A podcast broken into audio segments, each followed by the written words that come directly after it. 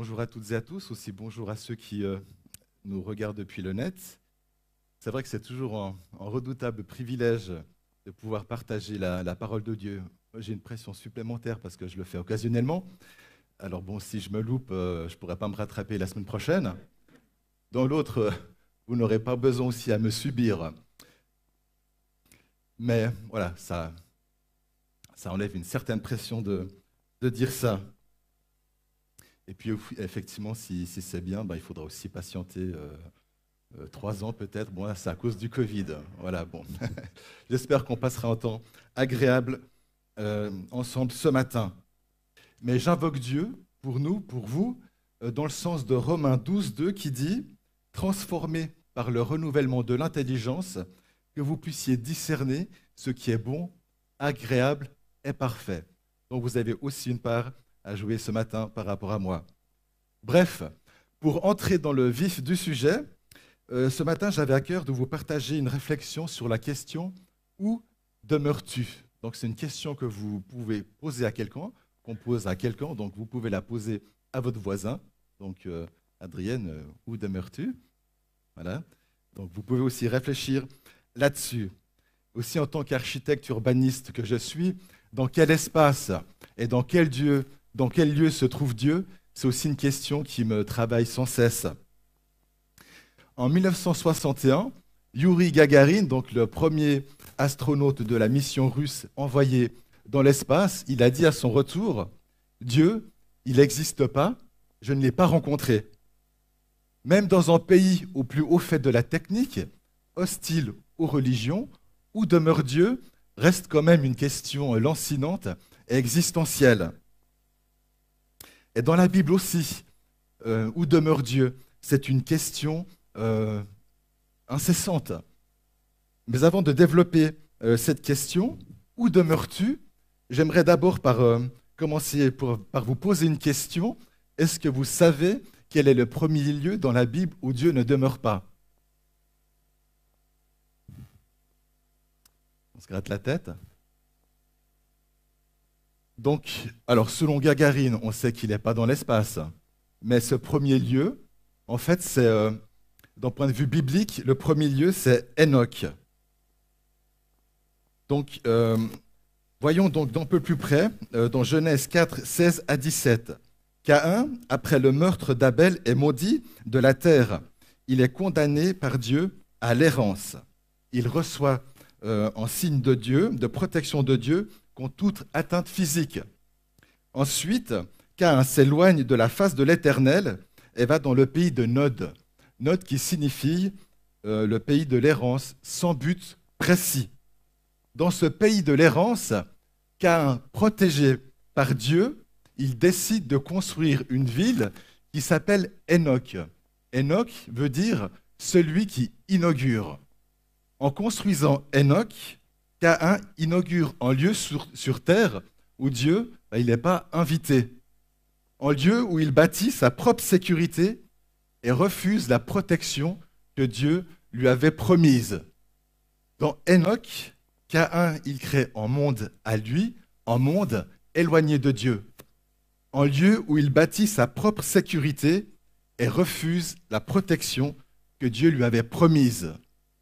Donc depuis la construction d'Enoch jusqu'à la Jérusalem céleste, en passant donc par Babel, Babylone, Jérusalem, Ninive et même Capernaum, Capernaum qui est la ville où Jésus a fait le plus de miracles, toutes ces villes, elles sont condamnées, elles sont jugées sévèrement. Mais Dieu, dans sa grande bonté, il n'a pas coupé la relation avec l'homme. Il souhaite le rejoindre dans son projet.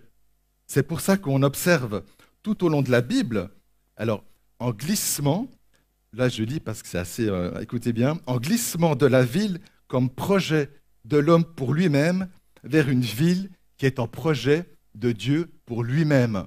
Je répète, donc Jésus donc, nous propose en glissement de la ville comme projet de l'homme pour lui-même vers une ville qui est en projet de Dieu pour l'homme.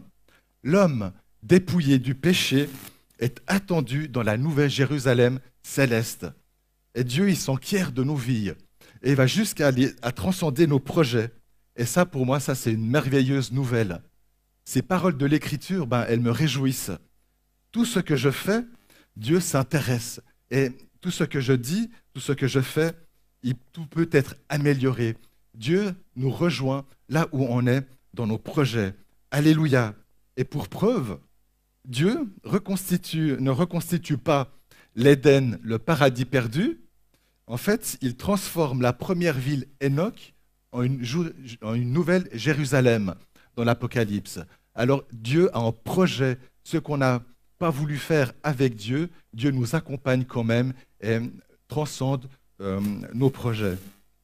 Personnellement, euh, je m'identifie à Cain. Son histoire, je crois que c'est la mienne aussi. J'ai aussi hérité de Enoch. Et puis cette ville où Dieu n'est pas invité, c'est aussi ma ville. Euh, cette histoire, personnellement, c'est ma vie, en fin de compte. je dois aussi sortir de mes propres remparts. Depuis mon premier souffle, aussi, je dois composer avec Enoch. Je fais partie intégrante de cette ville qui aujourd'hui elle est mondiale et selon l'ONU, à partir dès 2050, la ville va regrouper plus de 70% de la population mondiale. Et quelle est l'issue dans tel lieu où Dieu n'est toujours pas invité? Eh bien, euh, euh, Dieu l'a dit, c'est la condamnation. Aujourd'hui, même avec tout, euh, ce que peut nous apporter la vie, tout ce qu'elle peut nous procurer de meilleur, eh ben, la même question existentielle et transhistorique, elle se pose aujourd'hui. Donc depuis Cain, où habiter, où demeurer pour être bien sur la terre, pour être en paix et en sécurité Et en plus, c'est d'autant plus euh, flagrant, en tout cas pendant cette période de Covid, où être en sécurité euh, sur cette terre. Même la ville, elle nous protège plus trop, elle devient une menace. Et pour Dieu, après l'Éden, ce paradis perdu est dans l'attente de la Jérusalem céleste. Où demeure-t-il? Comment concilier ces deux demeures Pour approfondir donc cette notion de demeure, j'aimerais partager avec vous fait deux passages de la Bible. Le premier est dans Luc 9. On le retrouve aussi donc dans, dans Matthieu 8. C'est en miroir de Genèse, Genèse 4 sur l'errance, mais façon, façon donc euh, de Jésus-Christ. Luc 9, 57 et 58. En disciple lui dit, je te suivrai, donc à Jésus, hein, en disciple lui dit, je te suivrai partout où tu iras. Jésus lui dit, les renards ont des tanières, les oiseaux du ciel ont des nids, mais le Fils de l'homme n'a pas en lieu où il puisse reposer sa tête. Jésus, il attache une telle importance à son errance, donc ici l'errance de Jésus, c'est qu'il a, refusé donc de se fixer dans un lieu pour vivre la totale dépendance à Dieu. Jésus accepte son errance. Il ne se fixe pas dans une ville. Et il, est hors des murs, hors des remparts, pour vivre la totale dépendance de Dieu. Ceci, ben, contrairement à Cain. Cette errance, selon le Christ, ce n'est pas en détail de sa vie. C'est la condition même du Messie. Caïn, il était condamné à l'errance et il l'a combattu. Il l'a refusé en construisant une ville. Jésus, lui, il assume cette errance.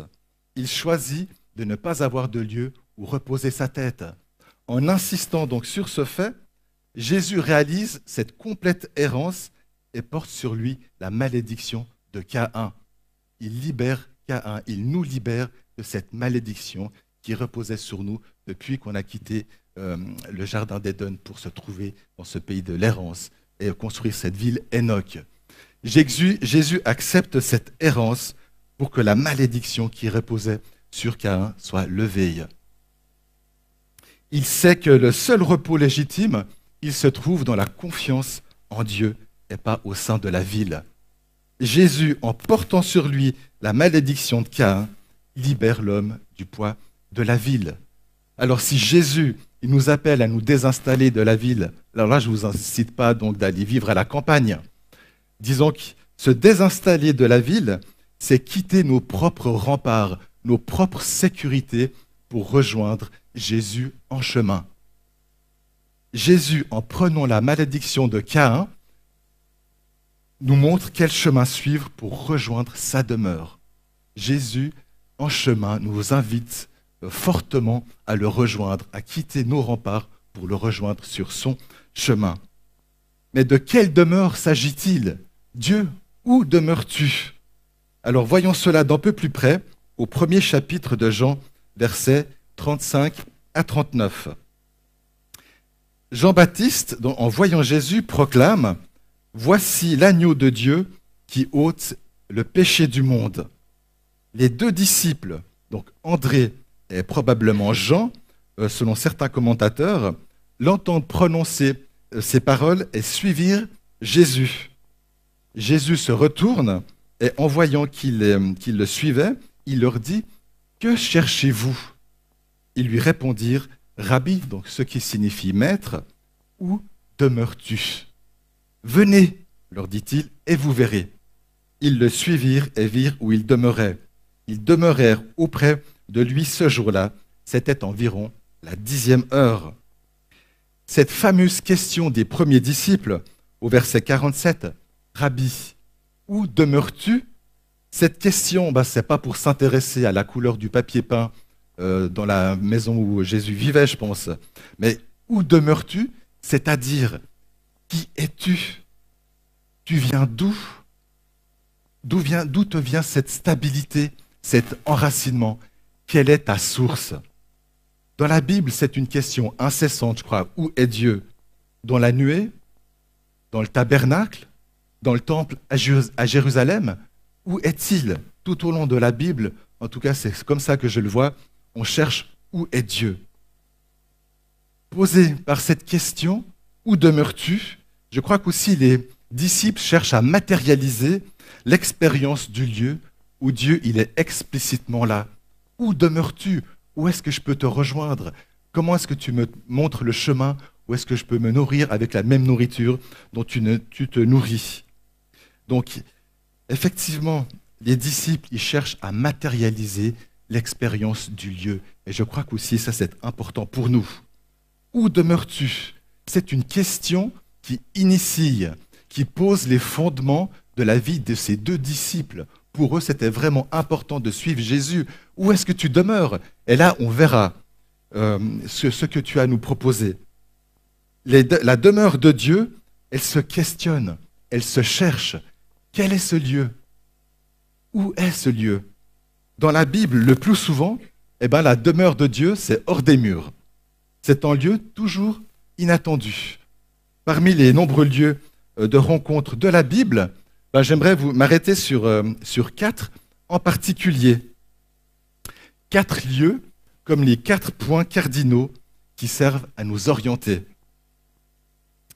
Un de ces premiers grands lieux où Jésus demeure, alors c'est paradoxalement en chemin. Demeurer dans la Bible, ça peut paraître euh, paradoxal, mais c'est un lieu où on bouge.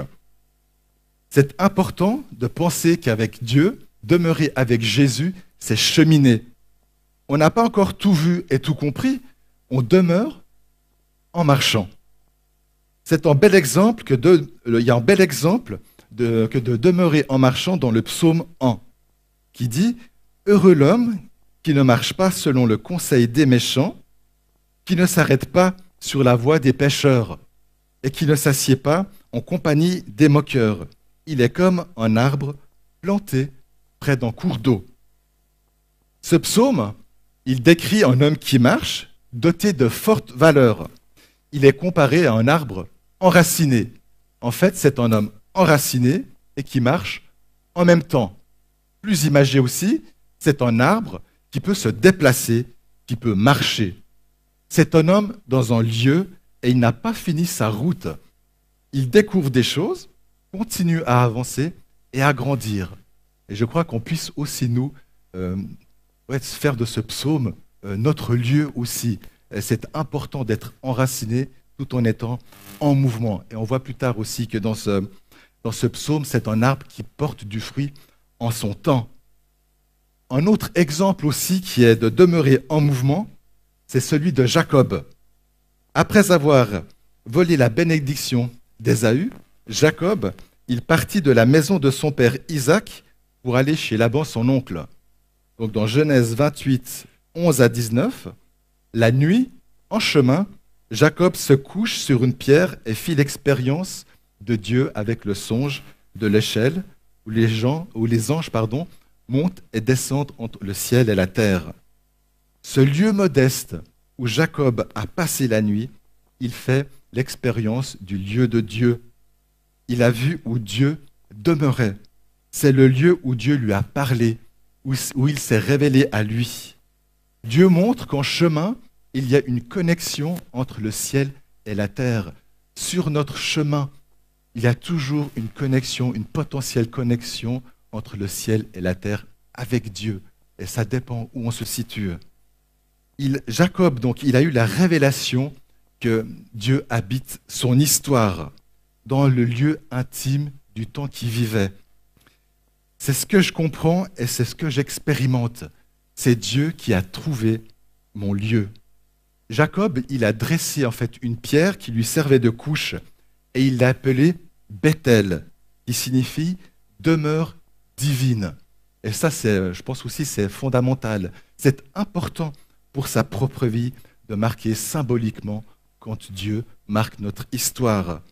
Dieu habite et marque notre histoire avec bienveillance. Et ça, je crois que c'est une merveilleuse aussi nouvelle de la parole de Dieu, des Écritures dans nos expériences, même dans l'adversité, comme pour le cas de Jacob, Dieu établit une connexion entre le ciel et la terre pour nous, à nous aussi de marquer ces expériences d'une manière très forte.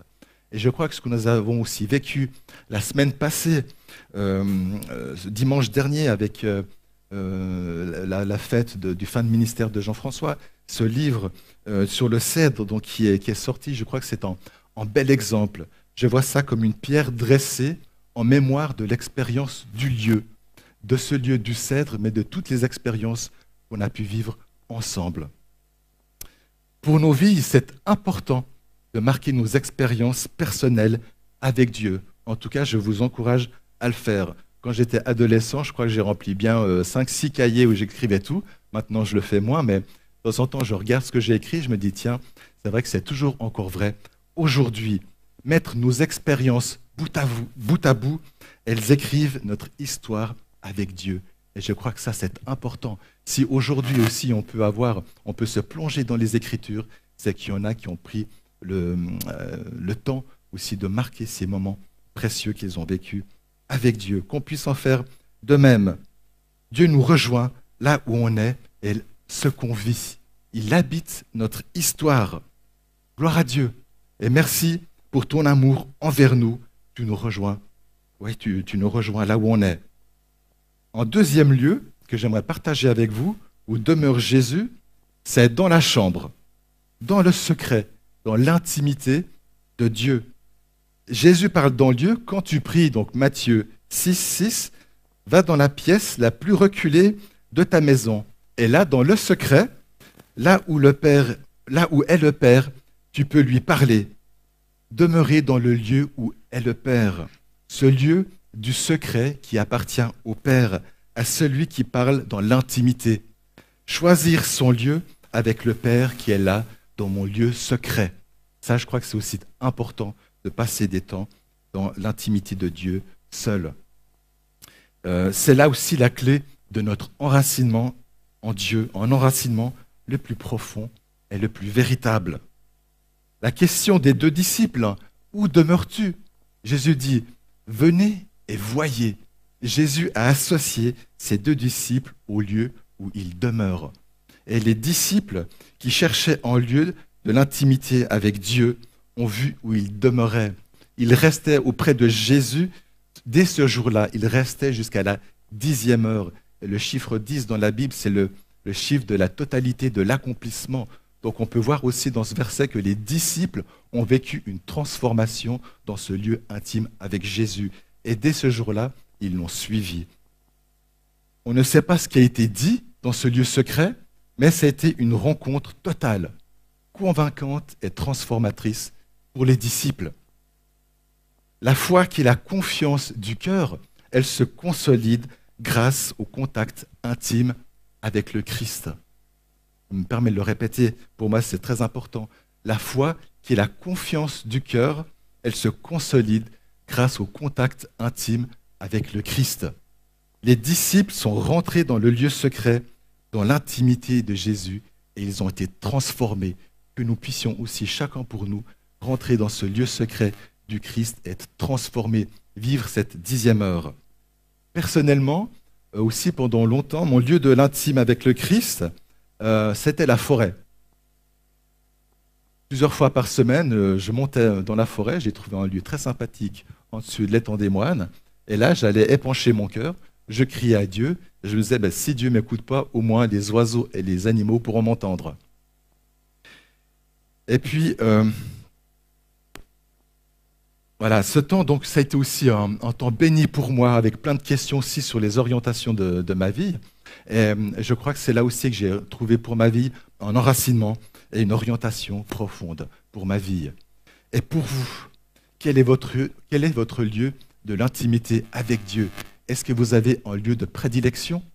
Ça, je vous laisse euh, choisir, mais si vous n'en avez pas, bah, réfléchissez, mettez-vous devant Dieu, suivez-le. Jésus dit, venez et suivez-moi et il les amène dans un lieu où il y a de l'intimité qui est assurée. Alors demandez aussi à, Jésus, où demeures-tu? Et Jésus vous répondra, venez et suivez-moi. Et là, vous pourrez aussi vivre ce lieu de l'intimité. En troisième lieu où Dieu demeure, c'est la parole de Dieu, la Bible. Luc 4, Jésus, dans la synagogue, reçoit le rouleau du prophète Ésaïe.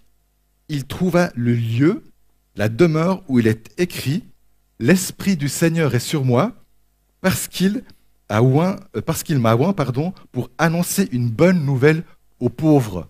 Il m'a envoyé pour guérir ceux qui ont le cœur brisé, pour proclamer aux captifs la délivrance. Jésus découvre ce passage donc dans l'écriture évoqué comme en lieu. Certaines euh, versions disent en endroit et d'autres disent en lieu en tout cas, trouver un lieu dans la Bible, ça me parle beaucoup. Ce lieu qui s'adapte parfaitement à lui. Ce passage que Jésus est en train de lire est décrit comme un lieu. Ce lieu dans les Écritures, il dit ce que Jésus est. Le lieu dans les Écritures qu'on trouve dit toujours ce que Jésus est. L'Écriture comme lieu porte toute la révélation du Christ. Ça, c'est aussi incroyable. Ces écritures portent toute la révélation du Christ. L'écriture comme lieu, voilà en des lieux où Jésus demeure. Son lieu, c'est l'écriture. Toute l'écriture, donc avec un grand E, parle de lui. C'est ce que rappelle Jésus aux disciples d'Emmaüs dans Luc 24, 27. On lit, en commençant par Moïse, donc Jésus, euh, les disciples d'Emmaüs désenchantés quittent Jérusalem. Jésus rejoint ses disciples en chemin et euh, les enseigne. Donc, en commençant par Moïse, par tous les prophètes, il, donc Jésus, leur expliqua dans toutes les Écritures ce qui le concernait. Jésus nous informe que toutes les Écritures sont le lieu de la découverte du Christ. Ça, c'est incroyable. Ça m'a aussi euh, changé euh, ce regard sur la parole. Souvent, on nous dit, oh, tu es chrétien, mais la Bible, elle est dépassée. Non, Jésus est vivant, il nous précède. Et je crois qu'effectivement, la Bible aussi, elle n'est pas en arrière, elle est devant. À nous aussi de la rejoindre dans ce lieu de l'intimité. Approfondir notre lieu en cheminant à travers les Écritures. Écouter les textes, ce qu'ils disent, et ne pas projeter ce que l'on pense savoir. Je crois que c'est une clé fondamentale. On doit effectivement recevoir cette eau, cette eau qui nous fait grandir, qui nous donne de la stabilité. C'est fondamental, je crois, pour le chrétien, si les Écritures peuvent devenir son lieu.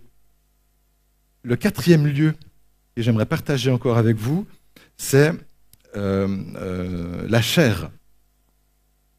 C'est en des lieux où Jésus a souhaité habiter. Jésus, la parole de Dieu, devenue chair, dit Jean en 14. Jésus manifeste cela en prenant notre fragilité. La chair, c'est un lieu qu'il a voulu habiter pour nous montrer que c'est aussi un lieu où Dieu veut faire sa demeure.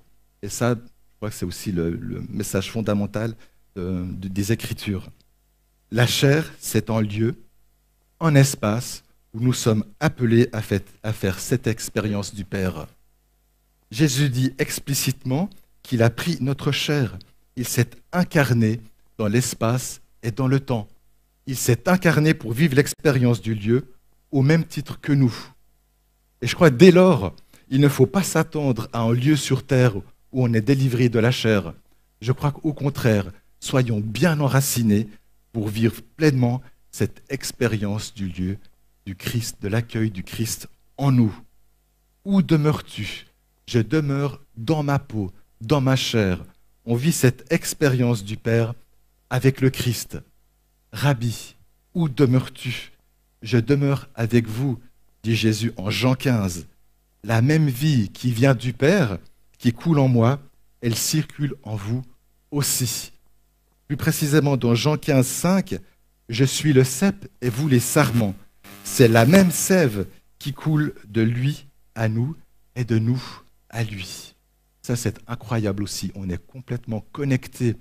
Dieu demeure sur cette terre, demeure dans notre chair et on doit aussi faire en sorte que notre chair devienne notre propre demeure.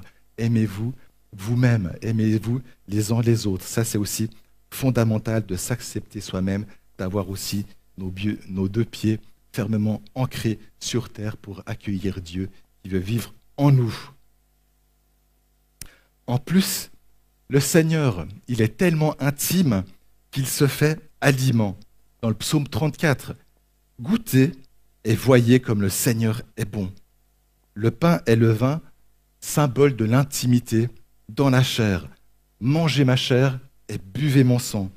Son corps devient nourriture et on fait euh, de lui notre demeure et que nous demeurions aussi en lui.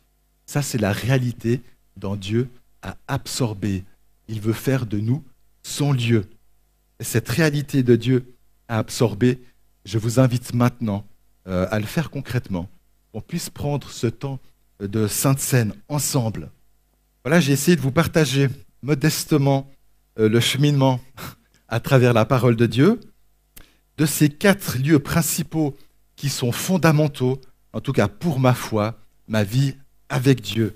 J'espère aussi que ça a été le, le cas pour vous. Quatre lieux où réciproquement, je peux le rencontrer, être avec lui et lui avec moi. C'est une expérience personnelle qu'on peut partager aussi de manière collective et créer cette nouvelle demeure qui est l'Église. Et ça, c'est important. S'arrêter dans les lieux où demeure Dieu, c'est une rencontre, une relation intime qui déclenche une transformation, comme on l'a vu pour les deux disciples. Cette relation de transformation, elle a un commencement. C'est la question que Jésus pose aux deux disciples. Que cherchez-vous? Il la pose aussi pour chacun d'entre nous. Que cherchez-vous? Euh, Dans cette relation donc de transformation, cette question initiale de Jésus, elle se transforme aussi euh, également. Elle devient aussi plus intime, comme celle que Jésus pose à Marie-Madeleine à la fin de l'évangile de Jean. C'est ça qui est aussi extraordinaire dans, l'écriture. Il y a un processus, un cheminement, une transformation. Au début donc de, l'évangile, c'est euh, Que cherchez-vous? Où demeures-tu? Et à la fin de, de l'évangile, Jésus dit à Marie-Madeleine, mais qui cherches-tu? Il y a eu ce processus de, l'appropriation du lieu et de l'intimité, de la connaissance de l'intimité avec Jésus, que pour chacun d'entre nous, peut-être euh, si tu ne connais pas encore Dieu, tu dis mais qu'est-ce que c'est? Qui, que, Où es-tu? Que veux-tu? Et que avec cette, euh, cette question, euh, cet cheminement dans l'intimité avec Dieu, que cette question-là, elle se transforme en qui Qui cherches-tu? C'est en toi que je veux être, c'est avec toi que je veux demeurer.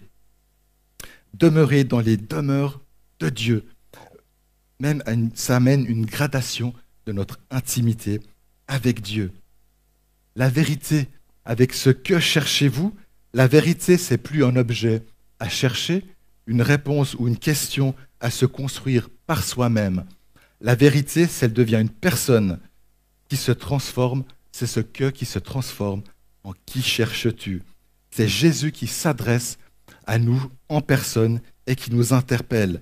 Venez et voyez, sors de ta ville, sors de tes remparts, sors de tes propres sécurités rejoins-moi dans mes chemins. entre dans mes demeures. Rabbi, où demeures-tu? C'est en toi que je veux pleinement résider, dit Jésus. C'est en toi que je veux demeurer. Et que nous aussi nous puissions dire, Jésus, c'est en toi que je veux demeurer. Fais de, moi ce lieu de l'intime avec toi. Voilà, que le Seigneur vous bénisse. Euh, je vais prier pour euh, terminer ce message.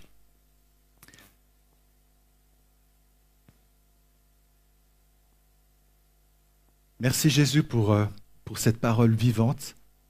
Merci parce que tu désires ardemment, comme on vient de le vivre aussi par cette scène, partager ces moments d'intimité avec nous. Merci parce que tu nous connais parfaitement. Tu savais que être dans le pays de l'errance, de construire cette Enoch, ça menait à nulle part. Mais Seigneur, tu nous respectes, tu nous rejoins dans nos projets, tu nous rejoins dans notre identité, tu nous rejoins là où on est, tu rejoins dans ce qu'on veut construire, ce qu'on veut être. Mais heureusement, tu le transformes, tu l'améliores. Et merci Seigneur pour cette parole vivante. Tu nous rejoins, tu nous accompagnes en chemin. Merci parce que tu, ouais, tu nous aides aussi à nous libérer de toutes nos propres sécurités. Aide-nous, attire-nous sur ton chemin. Attire-nous dans ton lieu de l'intimité, dans cette demeure. Seigneur, merci parce que tu le fais. Merci pour ton esprit aussi qui se renouvelle euh, en nous. Merci parce que tu, le corps grandit d'une croissance qui vient de toi et de personne d'autre. Et cette croissance, c'est ces moments d'intimité. Seigneur, c'est d'être greffé sur ce cep. Merci Seigneur parce que ta vie, elle coule en nous. Amen.